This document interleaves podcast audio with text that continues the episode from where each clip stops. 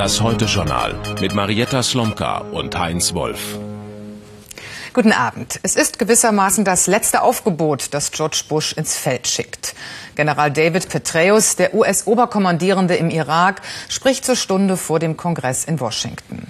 An der Heimatfront soll er schaffen, was dem Präsidenten nicht mehr gelingt, die Parlamentarier und das Volk davon zu überzeugen, dass es im Irak große Fortschritte gibt und dass es ein Fehler wäre, jetzt vorzeitig im großen Stil zum Rückzug zu blasen. Es ist eine entscheidende politische Schlacht, in die der General zieht, und er tut es mit einer Doppelstrategie. Aus Washington Matthias Vornoff. Nicht eben zahlreich die Demonstranten rund ums Kapitol, aber eifrig. Ein Häuflein Unverdrossener zeigt Flagge für den Krieg, für den Sieg und für den General, der ihn erringen soll. Petraeus vertrauen wir, er kennt sich doch aus im Irak. Ich habe Petraeus Seele gekauft, triumphiert ein Gegendemonstrant im Buschkostüm. Drinnen im Medienrummel der Mann, an dem sich derart die Geister scheiden, David Petraeus vorgeladen, den Abgeordneten Bericht zu erstatten. Bevor die zuhörten, ließen sie den Gast und den US-Botschafter im Irak ihre Botschaft hören. Zweifel am Irak-Einsatz. General Petraeus, der hier vor uns sitzt, ist wahrscheinlich der richtige Mann für den Auftrag im Irak, nur drei Jahre zu spät. Sie sind hierher geschickt worden, um uns zu überzeugen, dass ein Sieg im Irak möglich ist. Bei allem Respekt, Gentlemen, daran kann ich nicht mehr glauben. With all due respect to you, I must say, I don't buy it. Eine klare Mehrheit im Land und im Kongress denkt so. Fast symbolisch Mikrofonausfall, der General dreht nicht durch und schlägt dann eine Truppenreduzierung erst zum Sommer nächsten Jahres vor. Obwohl die Situation im Irak schwierig und manchmal auch frustrierend ist, glaube ich, dass wir im Laufe der Zeit unsere Ziele erreichen können. Aber das wird nicht schnell gehen und nicht einfach sein although doing so will be neither quick nor easy. Jeden Tag gibt es Rückschläge im Irak, Grund für Frustration. Heute war es ein Anschlag bei Mossul im Nordirak. Zehn Zivilisten starben dabei. Und in Bagdad mühte sich der umstrittene Premierminister, optimistische Botschaften nach Washington zu senden. Meine Regierung hat einen Bürgerkrieg verhindert, aber wir brauchen noch Zeit, um selbst für Sicherheit zu sorgen. Ohne amerikanische Soldaten ist die instabile Situation nicht beherrschbar. Zwölf bis 18 weitere Monate mindestens werde das so bleiben, sagen Experten. Zeit gewinnen wollen deshalb Regierung und Militärs. Ein schneller Truppenabzug würde die Einheit des Iraks gefährden und eine Reihe gefährlicher Folgen haben. Zielkonflikte innerhalb der Armee kommen zur politischen Auseinandersetzung hinzu. Zu viele Soldaten seien im Irak gebunden, sagen führende Generäle. Die Weltmacht Amerika werde unflexibel dadurch. Reservisten, wie hier im Trainingscamp, sind nur noch begrenzt rekrutierbar. Die Fortsetzung der Petraeus-Strategie trifft auch hier auf Grenzen. Die Weltmacht sucht nach der richtigen Strategie im Irak. Vor dem Kapitol in Washington ist Klaus-Peter Siegloch für uns auf Beobachtungsposten. Klaus-Peter, der General will Zeit gewinnen. Wird ihm das gelingen? Ich glaube schon und vor allen Dingen wird Präsident Bush Zeit gewinnen, denn äh, seine Strategie ist es jetzt natürlich, den, äh, die 30.000, die äh, eventuell zurückgezogen werden, dann bis Mitte nächsten äh, Jahres, äh, die sind kein wirklich großes Zugeständnis, das Präsident Bush macht, denn äh, es hat bisher schon, die, das Pentagon hat bisher schon, äh, ist bisher schon davon ausgegangen, dass sie ab April gar nicht mehr genügend Soldaten für den Irak haben. Und es hat natürlich ein weiteres Innen, einen weiteren innenpolitischen Vorteil. Äh, die doch durchaus schon kritischen Republikaner, also die Parteifreunde von Präsident Bush, die können durch diesen Rückzug etwas beruhigt werden. Hm, also war der Auftritt des Generals für Präsident Bush ein taktischer Erfolg? Ja, zumindest war ein Atemholen. Denn auf einem anderen wichtigen äh, Gebiet gibt es ja noch keinen großen Erfolg. Die offensichtlich unfähige Regierung Maliki, die bisher nicht dafür sorgen kann, dass die Gewalt im Irak sich verringert. Aber äh, auf der anderen Seite ist es so, dass äh, es auch für die Demokraten hier innenpolitisch schwieriger wird, den Präsidenten anzugreifen. Nach diesem Petraeus-Bericht die Demokraten haben eigentlich nur eine Möglichkeit. Sie können die Gelder für die Truppe im Irak sperren. Aber jetzt, nachdem sich erste Erfolge für die Truppe im Irak zeigen, da könnte das durchaus als eine Art unpatriotischer Akt empfunden werden von der Bevölkerung, wenn man der eigenen Truppe in den Rücken fällt. Danke nach Washington. Ähnlich besorgniserregend wie die Zustände im Irak ist die Lage in Pakistan. Das Grenzgebiet zum benachbarten Afghanistan hat sich zu einem Ruhe- und Vorbereitungsraum für Al-Qaida entwickelt. Inklusive Terrorcamps, in die auch Interessenten aus Deutschland reisen, wie wir gerade erst wieder feststellen konnten. Präsident Musharraf bekommt das nicht in den Griff. Würde er allerdings ausländisches Militär zur Hilfe bitten, wäre das wohl erst recht sein politisches Ende. Im Herbst stehen Wahlen an, die er verlieren könnte. Und es wird ihm womöglich auch nur kurzfristig Luft verschafft haben, dass er heute seinen Erzfeind, den im Exil lebenden Oppositionspolitiker Sharif, bei dessen Versuch nach Pakistan einzureisen, gleich wieder außer Landes warf. Boris Barschau berichtet. Das Exil einfach hinter sich lassen. Auf Nimmerwiedersehen London. Das war der Plan von Nawaz Sharif. Nach sieben Jahren Exil sieht er seine Chance auf eine triumphale Rückkehr nach Pakistan gekommen. Das ist Demokratie, das ist meine Mission, sagte er noch vor seinem Abflug. Erst vor kurzem erkannte ein oberstes Gericht in Pakistan Sharifs Rückkehr als ein unveräußerliches Recht an. Viele Anhänger verabschieden den Ex-Premier auf dem Flughafen. Nieder mit Musharraf skandieren sie. Fünf verschiedene Tickets hatte sich Sharif gebucht, um die pakistanischen Sicherheitsbehörden bei seiner Einreise zu verwirren. Nach seiner Landung in Islamabad umstellen Sicherheitskräfte das Flugzeug.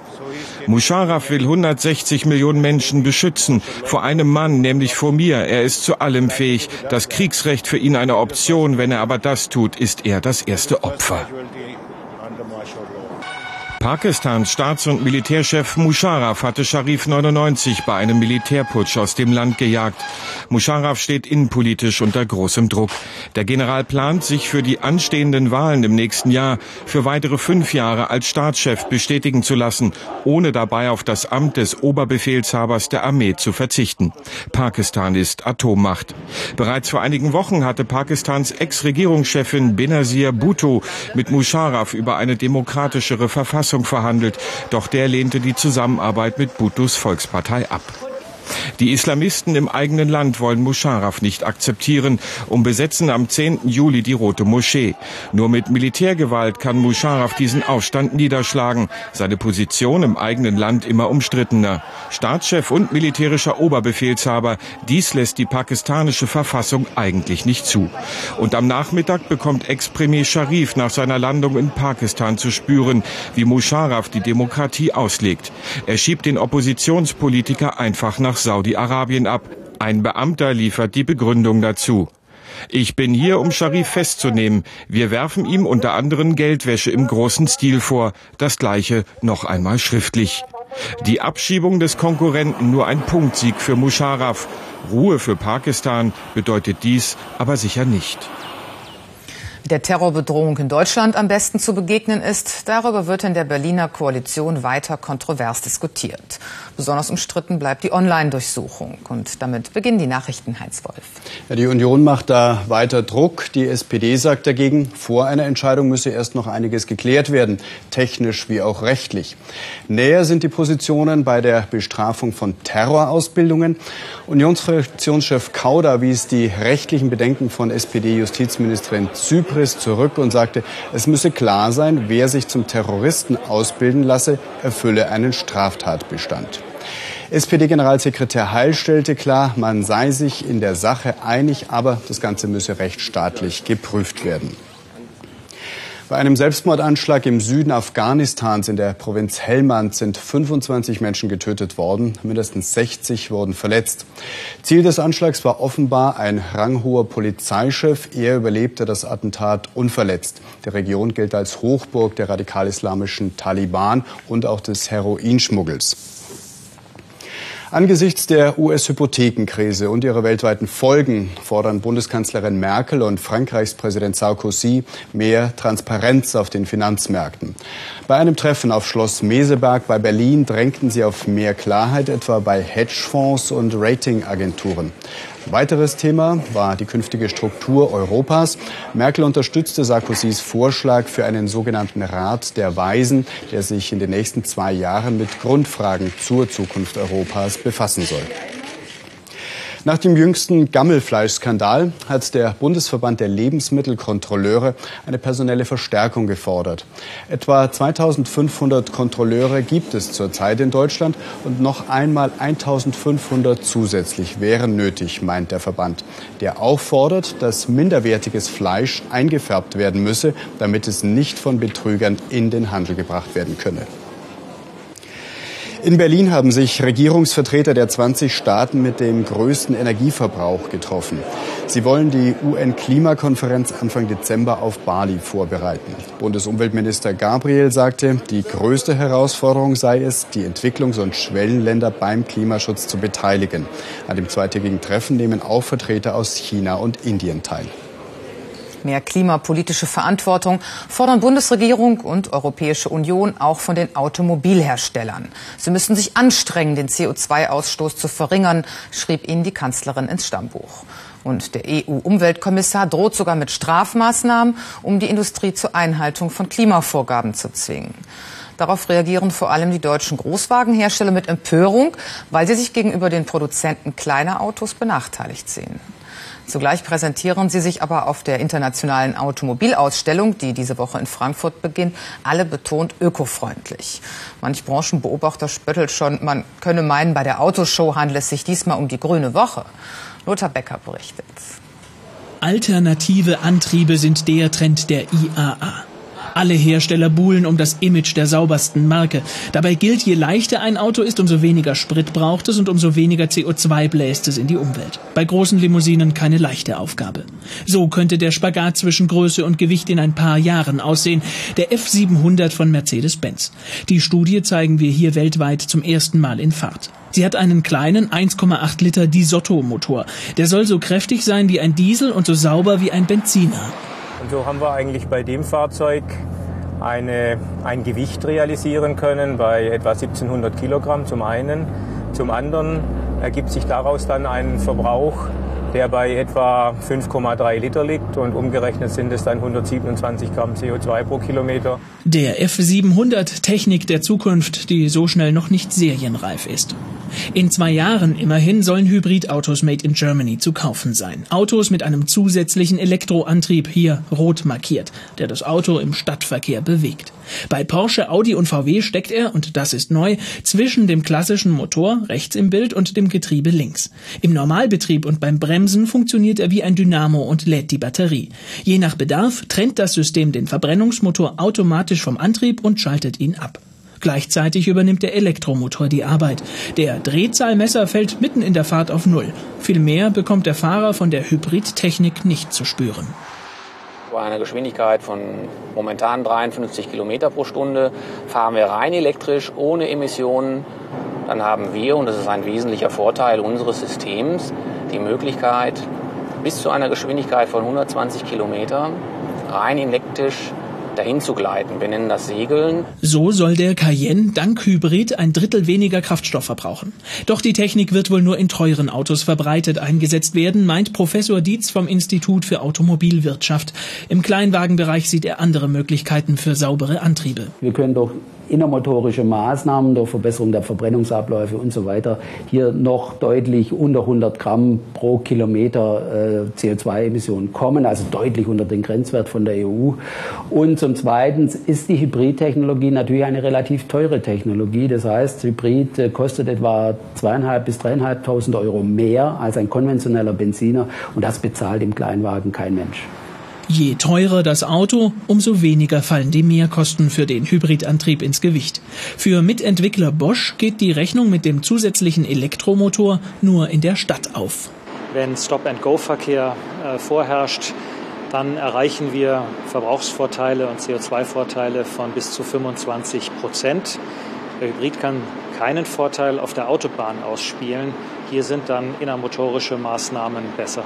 Für die deutschen Autobauer ist diese IAA vielleicht die letzte Chance, das angeschlagene Image als entwicklungstechnischer Vorreiter wieder aufzupolieren, denn die Konkurrenz aus Fernost schläft nicht. Und darüber wollen wir mit Daimler-Chrysler-Chef Dieter Zetsche sprechen, der uns jetzt live von der IAA zugeschaltet ist. Guten Abend nach Frankfurt. Guten Abend, Frau Slomka. Wir haben es gerade gehört, die asiatische Konkurrenz schläft nicht. In der Tat, wenn Sie heute eine Umfrage machen, welcher Autohersteller für Umweltfreundlichkeit steht, dann sagen Ihnen die meisten Toyota mit dem Hybrid. Ist das nicht sehr bedauerlich, dass die Deutschen, die Erfinder des Automobils, heute mit innovativen Technologien von den Japanern überholt werden? Nun, das ist äh, ein Eindruck, der an einigen Stellen entstanden ist, sicherlich nicht flächendeckend. Sie haben zu Recht gesagt, wir sind die Erfinder des Automobils, wir sind technologisch führend in nahezu allen Gebieten. Zugegebenermaßen, Toyota hat den Hybrid zuerst eingeführt. Beispielsweise bieten wir den mit Abstand saubersten Diesel an. Insofern sind wir insgesamt ganz sicherlich weit vorne zu sehen. Wie kommt das denn, dass Toyota den Hybrid als erster eingeführt hat? Warum haben das nicht deutsche Automobilhersteller gemacht?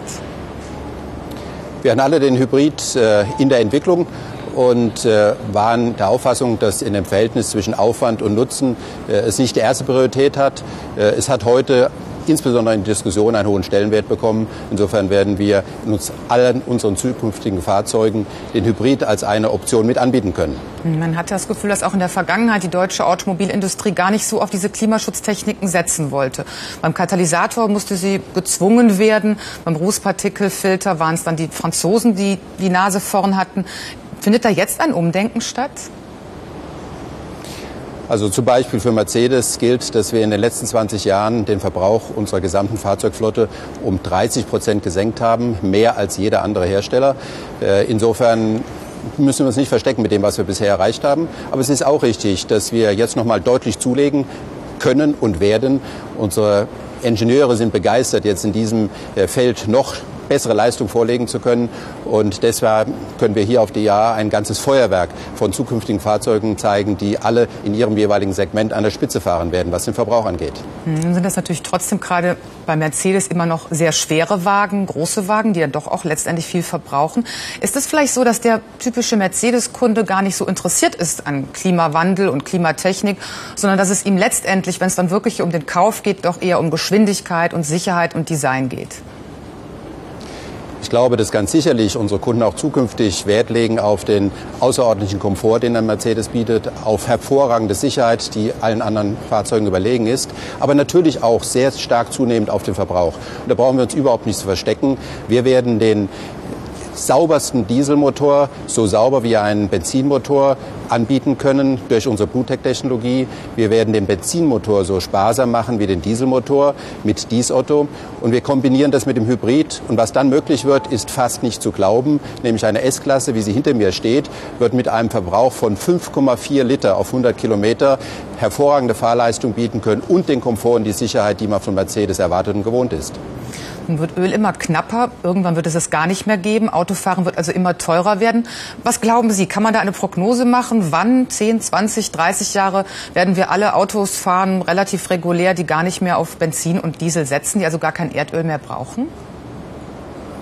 Wir sind in dieser Entwicklung ja äh, schrittmachend. Wir haben mehr als 100 Fahrzeuge mit Brennstoffzellen weltweit im Einsatz und äh, haben schon mehrere Millionen Testkilometer abgespult. Diese Fahrzeuge sind technisch heute schon hervorragend äh, in der Lage, ohne Benzin, ohne Diesel, mit Wasserstoff sehr, sehr effizient zu fahren, emissionsfrei. Äh, wir müssen noch an der Wirtschaftlichkeit arbeiten und werden in äh, sicherlich äh, dem vor uns liegenden zehn Jahren in größerer Zahl diese Fahrzeuge aus dem Showroom zu dem Kunden im Verkehr sehen. Herr Zetschen, danke für das Gespräch. Ihnen vielen Dank, Frau Slomka. Und mit der Automobilbranche geht es jetzt auch weiter, Heinz. Zu den unerfreulichen Themen dieser Branche gehören auch Plagiatsvorwürfe. Valerie Haller in Frankfurt. Im Moment gibt es einige Wirbel um einen chinesischen Hersteller. Ja, und zwar um einen, der zwei Autos gebaut hat, die BMW und Daimler Chrysler so richtig in Fahrt bringen. Ursprünglich wollten die Chinesen die beiden Modelle gar nicht ausstellen. Jetzt sind sie da. Auf der IAA könnte es also zum Eklat kommen. Die chinesischen Billigmarken drängen auf den Markt. Vielleicht hätten deutsche Hersteller damit gar kein Problem, wenn sie nicht ihren eigenen Marken so ähneln würden. Der Nobel zum Beispiel, sagt Daimler Chrysler, sieht aus wie der Smart. Und der CEO aus demselben chinesischen Haus erinnert BMW an seinen X5. Daimler Chrysler droht mit einer Klage. BMW hat sie schon eingereicht, will den Vertrieb des CEO in Deutschland stoppen. Der Deutschland-Importeur der beiden chinesischen Modelle der Marke Sangyan kann den Wirbel nicht so recht nachvollziehen. Hier kann über eine Gleichheit von diesen beiden Fahrzeugen überhaupt nicht die Rede sein. Ich glaube, BMW kennt das Auto nicht. Passanten in der Augsburger Innenstadt jedoch sehen das ganz anders. Mir gefällt es eigentlich ganz gut, weil es, äh, glaube ich, eine große Ähnlichkeit zu einem guten deutschen Produkt aufweist. Was wäre das denn? Wo, welche Ähnlichkeit sehen Sie? Ich sehe da ganz eindeutig einen BMW X5. Der Verband deutscher Automobilhersteller sagt, er wird nichts gegen den CEO und den Nobel unternehmen. Dafür müsste schon ein Gerichtsentscheid vorliegen. Der Auftritt auf der IAA jedenfalls wird zur Nagelprobe für problematische chinesische Modelle. Valerie nach Frankfurt. In Deutschland kommen immer weniger Kinder zur Welt. Das zeigen die neuen Zahlen des Statistischen Bundesamtes. Je Frau sind es statistisch gesehen 1,33 Kinder. Und damit dauert der Trend für Gesamtdeutschland, also seit der Wiedervereinigung, an.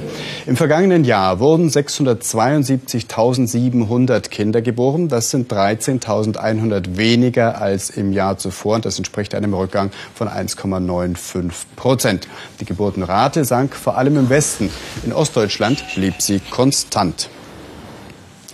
Die Frauenfußball-Weltmeisterschaft in China hat begonnen und die deutsche Mannschaft schaffte zum Einstand einen sehr deutlichen Sieg. 11 zu 0 gegen Argentinien war der Endstand im Eröffnungsspiel in Shanghai. Stimmungsvoll und farbenfroh war bereits die feierliche Ouvertüre, doch die anschließenden 90 Minuten übertrafen alle Erwartungen, zumindest aus deutscher Sicht. Aufbauhilfe gab es gleich zu Beginn. Argentiniens Torhüterin Correa legte sich nach elf Minuten den Ball ins eigene Netz. Die Weltmeisterinnen in überragender Spiellaune. Kerstin Garefrekes mit dem 2 zu 0 und anschließend Melanie Behringer mit einem frechen Solo zum 3 zu 0. 24 Minuten erst gespielt. Dann begann die Zeit von Birgit Prinz. Drei Treffer insgesamt von der deutschen Spielführerin.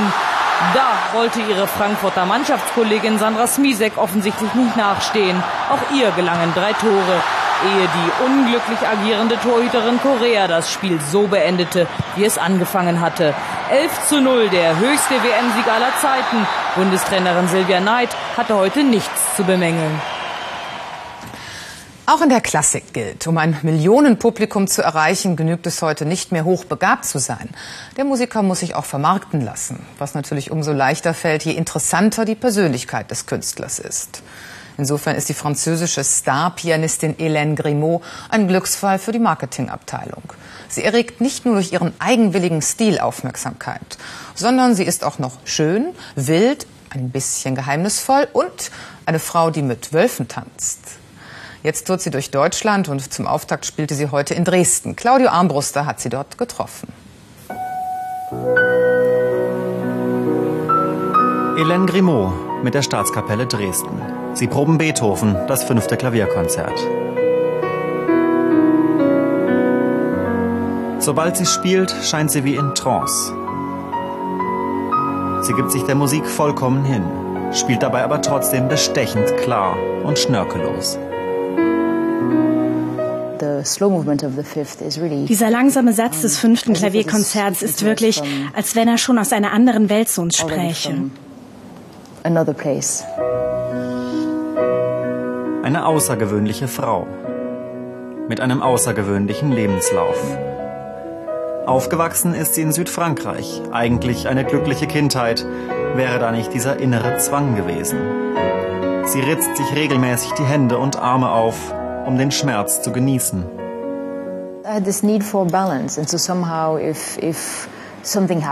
Ich hatte dieses zwanghafte Bedürfnis nach Symmetrie.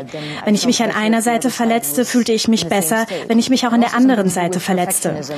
Das hat doch etwas mit dem Drang zur Perfektion zu tun. Aber ich wusste nicht, wie ich den ausleben sollte. Deswegen war die Musik für mich wirklich die Erlösung. specific trait of mind. And this is where music was such a, uh, you know, salvation for me. Durch das Klavier wird ihre überschüssige Energie produktiv. Mit neun Jahren fängt sie an zu spielen, mit zwölf studiert sie am Konservatorium in Paris. Und schon bald ist sie eine der gefragtesten Pianistinnen weltweit. Doch das reicht ihr längst nicht. Sie ist auch Schriftstellerin. Letzte Woche erst ist ihr dritter Roman herausgekommen. Und ihre ganz spezielle Leidenschaft? Wölfe. Vor zehn Jahren gründete sie in der Nähe von New York ein Reservat zur Erhaltung bedrohter Wolfsarten. Doch dann wurde auch ihr die Dreifachbelastung, Pianistin, Schriftstellerin und Wolfszüchterin, zu viel. I changed my life ich habe mein Leben radikal geändert. Ich habe New York verlassen und bin zurück nach Europa gekommen. Jetzt habe ich mehr Zeit und das brauchte ich wirklich, weil ich nicht mehr so ein schizophrenes Leben führen konnte und wollte.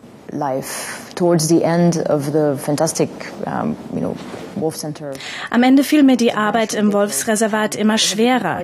Ich hatte das Gefühl, weder dem Klavier noch den Wölfen gerecht zu werden. Gemeinsam mit der Staatskapelle Dresden und dem neuen Chefdirigenten Fabio Luisi beginnt sie heute ihre Deutschlandtournee in der Semperoper. Doch vorher durften wir ihr noch beim Üben zuschauen.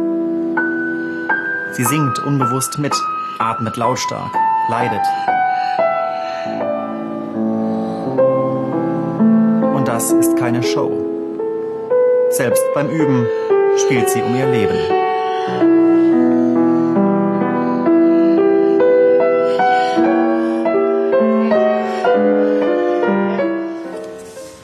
Das war's im Heute-Journal. Die nächsten Nachrichten gibt es wieder in Heute Nacht um 23.50 Uhr mit Norman Odenthal. Und gleich nach dem Wetter geht es im ZDF Montagskino weiter. Dabei spannende Unterhaltung und auf Wiedersehen bis morgen.